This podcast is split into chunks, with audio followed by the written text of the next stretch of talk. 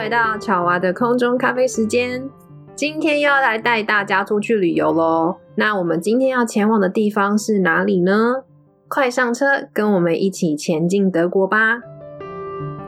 巧娃的空中咖啡时间专门解锁海外工作、旅游妙计、自学英语以及与来宾劲辣的新观点对话。我是巧娃，我是个台湾英仔，在加拿大生活六年，台湾数十年。东南亚菲律宾生活三年后，遇到冤家路窄的意大利先生。现在两个人一起在阿拉伯冒险。我们每年会固定飞台湾、意大利、阿拉伯，加上以及未解锁清单中的国家。如果你的生命转角也处处是惊喜，欢迎你一起来说故事。你知道德国新天鹅堡为什么这么有名吗？你知道新天鹅堡就是迪士尼梦幻城堡的原型吗？它的背后有什么动人的故事？是谁新建了新天鹅堡？城堡的美学以及建筑是属于什么样的风格？那要如何用自由行的方式到达新天鹅堡呢？以及小镇城堡附近有什么周边景点可以顺便看看的呢？今天的节目将会解锁以上的问题哦。那我们先来说这个德国新天鹅堡为什么这么有名啊？你知道是，其实这是每个女生的梦想，就是很想要一窥那个迪士尼梦幻城堡的原型。那像在 IG 啊，那个 IG 美照、网美照，有超多人都会取得最佳的角度，就是城堡对面山头上望过去的一个铁桥上这样子拍过去。那这个城堡为什么这么有名啊？这个新天鹅城堡，它其实又有被翻译成新天鹅石城堡啊，或者是新天鹅石宫。它其实是十九世纪晚期的建筑，那它的位置是在德国巴伐利亚西南方，其实就是距离我们熟知的慕尼黑不远啦。那个最大的城市就是慕尼黑。那整体上来说，它是在德国临近奥地利边境不远的地方。那这个城堡是巴伐利亚国王储路德维希二世他们王室的行宫之一。它原本的概念是要建构三百六十个房间，所以你看很大哦。那但是其中只有十四个房间是有设计完工的，其他的三百四十六个房间，只是因为当时的国王他在一八八六年就过世了，所以很不幸的还没有完成。但是在他过世之后，呃，七个礼拜过后，这个城堡决定向公众开放参观。那这个城堡也成为德国境内最有名，而且拍照数量最多的建筑物，也是最受欢迎的旅游景点之一。迪士尼乐园的标准 logo 中啊，大家看到那个蓝色那个城堡嘛，其实就是以这个新天鹅城堡为模板来设计的。那它这个城堡的外形啊，其实也激发了许多现代童话城堡的灵感，包括我们看到的迪士尼乐园，加州的那个迪士尼乐园，它就是以这个灵感而去设计。那以及香港迪士尼乐园的睡美人城堡，也是以它为发想来设计的哦。新天鹅城堡的由来，那其实啊，这个新天鹅城堡它所在的地区，它在中世纪的时候，原来建有四座古堡。那一直到了十九世纪，这些古堡也都已经成为一片断崖残壁了。所以其中有一座啊，当初称为旧天鹅城堡的呢，在一八三零年由巴伐利亚王国国王的马克西米利安二世，也就是路德维希二世他的爸爸啦，他当初下令要建造的高天鹅城堡。那其在西南方有另外一座圣母石城堡呢，其实现在已经看不到了。所以我们现在其实可以看到的只剩下两座，也就是前高天鹅堡以及后高天鹅城堡。OK，那后天鹅就是我们现在看到那个很漂亮的新天鹅城堡。那那个前的就是旧的，也就是他们的皇室当初主要的居住地。那这个新天鹅城堡呢，它是位在德国福森市，那也就在德国东南方，就是位于在奥地利的边境上不远。那城堡呢，就盖在阿尔卑斯山脉一个近一千多公尺高的山顶上。当时呢，路德维希二世决定在这个地方建造他的梦幻城堡。其实他当时是先下令把原有的废墟都炸掉，把之前在这边的古堡都把它变成废墟，然后再在这个地方新建了新天鹅城堡。但是很遗憾的是，这一位路德维希二世王储呢，他并没有亲眼看到这个城堡完工的样貌。那加上他们家呢，皇室一家大部分时间是生活在旧城堡区域。你如果前往这个小镇去旅游的时候呢，通常他们的行程会安排你先到新天鹅城堡，另外会带你去参观旧天鹅城堡。那你这两个城堡都看过之后，你就可以发现他们有非常大的不同。呃，一来是旧天鹅城堡其实蛮小的，呃，就是进去参观的话，如果你快快的走，大概半个小时就走完了。那新天鹅城堡的话，刚刚说了，他们的房间原本是设计要呃建三百多个房间嘛，所以 所以那个福地差距是很大的。那只是说新天鹅城堡它的后来建起的房间其实只有十几间，所以当你进去参观的时候，先看了那个大厅，然后到那个回廊走。它中间有大概三百多个房间的空位呢，其实是没有开放参观的。提供参观的其实就是外面那一圈，还有大大厅，然后几个小房间的展示。路德维希尔是为什么要盖这个城堡？有没有什么实质意义？其实这个新建的城堡，它并没有什么政治上或是战略上的实质意义啊。那他当初要建这个城堡的启发有两个，一个是其实是来自他的父亲马克西米利安二世，他早期就有一个建堡计划，所以他等于他长大就一直觉得跟爸爸两个人都觉得说，哎，我们要盖一个很宏伟、神圣的、很漂亮的城堡。那他爸爸后来就没有没有完成嘛，所以他等于说他一直有一个愿景，是可以为自己的皇室盖一个很漂亮的行宫。那另外一个重要的启发呢，则是说他在一八六七年的时候，他有一次前往埃森赫纳这个地区旅行的时候，他和他的弟弟奥托一世他们一起游览了一个城堡，叫做瓦尔特城堡。那其中你在新天鹅城堡中的歌剧厅啊，还有他那个浴室，当你参观的时候，你就会发现它这个设计其实跟这个瓦特尔城堡的设计其实非常的相像。所以说，当初他们兄弟俩啊，他们前往这个地方去看到这个瓦特的城堡，他们就觉得哇，这好漂亮哦。所以那个有一点点像是给他一个设计的启发，以他作为新天鹅城堡建构的蓝图。那另外呢，路德维希二世他其实还蛮受到了西班牙摩尔人建筑风格的影响，他也蛮喜欢摩尔的建筑风格。那另外呢，他也非常热爱其中作曲家华格纳作品中幻想的日耳曼传说世界啊，在这个作曲的文化背景呢，有非常浓厚的日耳曼传说、日耳曼风格。所以你在城堡里面漫步的时候，你可以随处看见典型的哥德式建筑的细节，像那些门窗、柱列式的回廊，你可以看到是比较偏向巴洛克的风格。那厅堂的装饰则是拜占庭式的历经湿壁画，对他们那个很大区域的墙上都有一些很带有细节，你还可以看到色彩蛮浓厚还留下的石壁画。也许是因为新天鹅堡这个城堡它的这个名字啊啊，那其实城堡中有很多的小细节，像是水龙头啊、家具跟房间的配饰，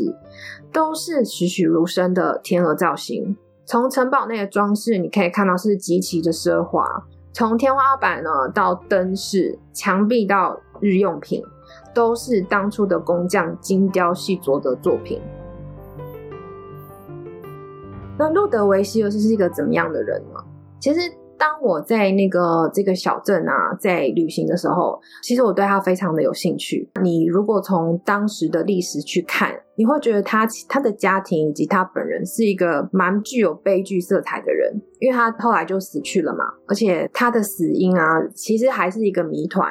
所以我特别有去看他这个王储的背景，那这边也短短的跟大家分享一下。路德维希二世在历史中其实一直被当初的人民认为是很狂热的城堡修建者，特别是在他对这个新天鹅堡的修建啊，那民间一开始会觉得，哎，这个是一个很带有浪漫诗情风味的童话国王。那他小时候呢，是在出生在慕尼黑的宁芬堡宫，他是在八一八四五年八月二十五日出生的。那他其实从小就受到了非常严格的皇室教育。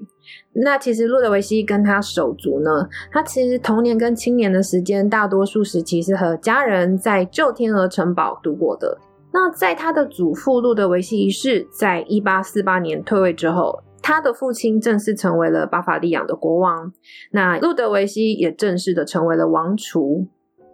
在一八六一年的时候，路德维希他第一次接触到了瓦格纳的歌剧，像是《唐怀瑟》以及《罗恩格林》，所以从此他对瓦格纳的歌剧充满了非常大的兴趣，也对这些带有神话色彩的世界充满了向往。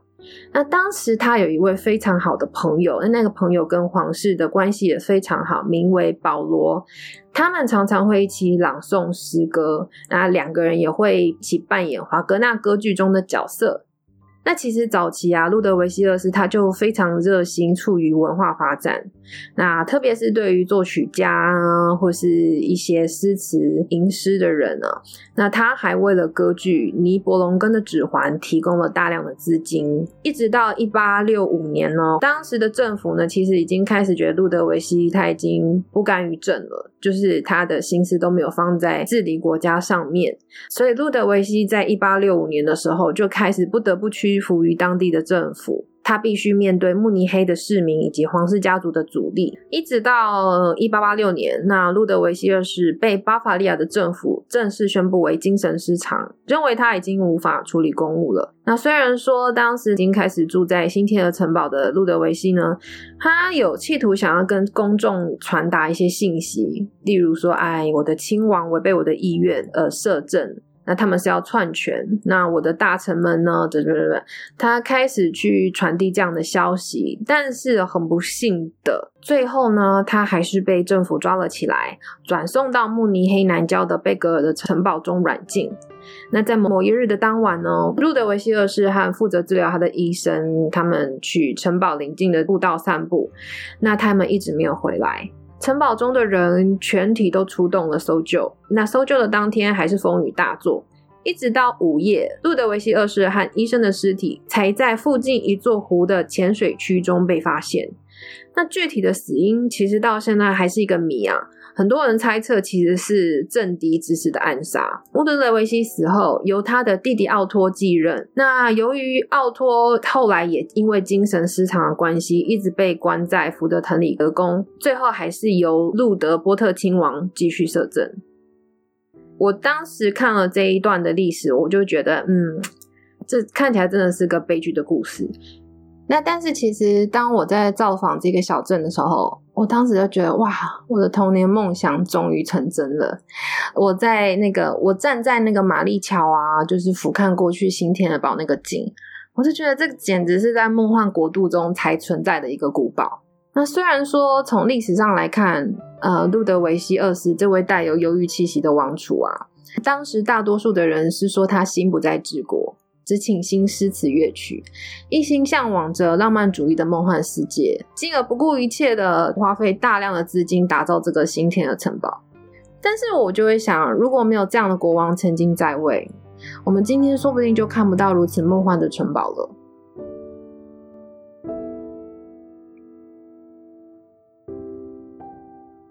那怎么到达这个新天鹅城堡呢？OK，接下来我们要分享，就是要比较实际的部分，怎么样可以透过就是自由行的方式来到这个地方？啊，如果你是开车的人呢，就是可以很容易的，你从慕尼黑的方向就直接往霍恩施万高的地区做导航，就依照他们的指示到达。但是如果你是要用大众方式前往的话，那我是从慕尼黑搭火车到城堡邻近的小镇，也就是 Fussen F U S S E N 富森车站。我记得车程大概是两个半小时左右。那到了富森车站之后呢，车站的后面就是公车站。那你要到达城堡的小镇，再从再从公车站搭七十三号或是七十八号的公车，它的车牌会写霍恩施万高 （Hohenschwangel）。讲这个方向，那到达霍恩斯万高之后，下车就是新天鹅堡的山脚下了。那这里会有一个游客中心，你可以大概询问一些资讯啊。那特别留意哦，如果你是从富森搭这个七十三号或是七十八号的公车啊，它的班次我记得不多，好像是一个小时一班的，非常稀疏。那最后一班好像也是傍晚的时间。如果你是要搭乘大众交通的话，那记得多为自己保留一点时间。到了车站之后，也记得先查看班次表，不然误点的话就会等好久。那另外分享一下，就是在那个富森车站呢，我我我当初来的时候是一早先到富森车站，我想说先逛一下富森，然后我接下来计划是搭乘傍晚的公车到霍恩斯万高，所以我有特别留一些时间在那个富森车站附近逛一逛。那它那个车站很好的就是它有提供那个行李存放处。就是我当初是背一个很大的登山包，然后大概付个几块欧元，就可以存在那边半天或一整天。所以呢，如果你也是和我一样是用背包客方式去旅行的话，这是一个非常实用的一个 tip。那接下来住宿的选择，如果你有比较多的时间，那我个人会非常建议大家，不妨大家多花点时间在霍万斯万高停留一个晚上。呃，有些人其实会选择在富森车站找旅馆。也因为那边的餐厅啊、小店啊、逛的地方比较多，但我个人当时是希望比较能悠闲的住在城堡的山脚下，因为在霍恩市万高这小镇呢，它就是一个感觉是与世隔绝的一个小镇。那它的餐厅跟旅馆数不多，我记得旅馆数应该不超过十间之类的吧。那餐厅好像也不超过五六间，没有什么纪念品店或是小店可以逛。但如果住在这边，就有点来到那种那阿尔卑斯山，你知道那种 与世隔绝的感觉。所以我当时是住在呃霍恩斯兰高的一个小饭店，那他那个小饭店的角度刚好可以看到城堡。所以我在吃早餐的时候，或是在房间里面，窗户打开，直接就可以看到城堡了，非常的美。如果说有时间的话，不妨住在这里。你在霍温斯兰高在街道上的漫步的感觉呢？你会觉得你是走在好山好水的街道上，你也有机会品尝到小镇特有的美食。小镇里面有几间精致餐馆的美食美酒，边吃边喝，还可以享受山上的美景，非常的惬意。那我这边推荐给。大家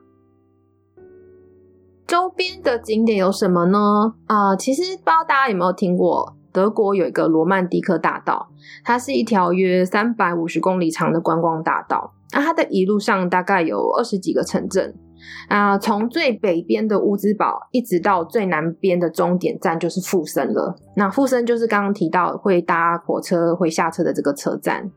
那因为这个罗曼蒂克大道的名声呢，也为了富森小镇带来许多的单车旅行人制造坊。我当时在富森小镇散步的时候，我就看到有很多欧洲人，他们是一群骑着单车来来环德国的。所以用这个方式，用脚踏车旅游也是一个很棒的深度旅游的方式。那镇上应该也有租单车的服务啦。如果有兴趣的话，不妨可以在啊网络上查看这部分的资讯。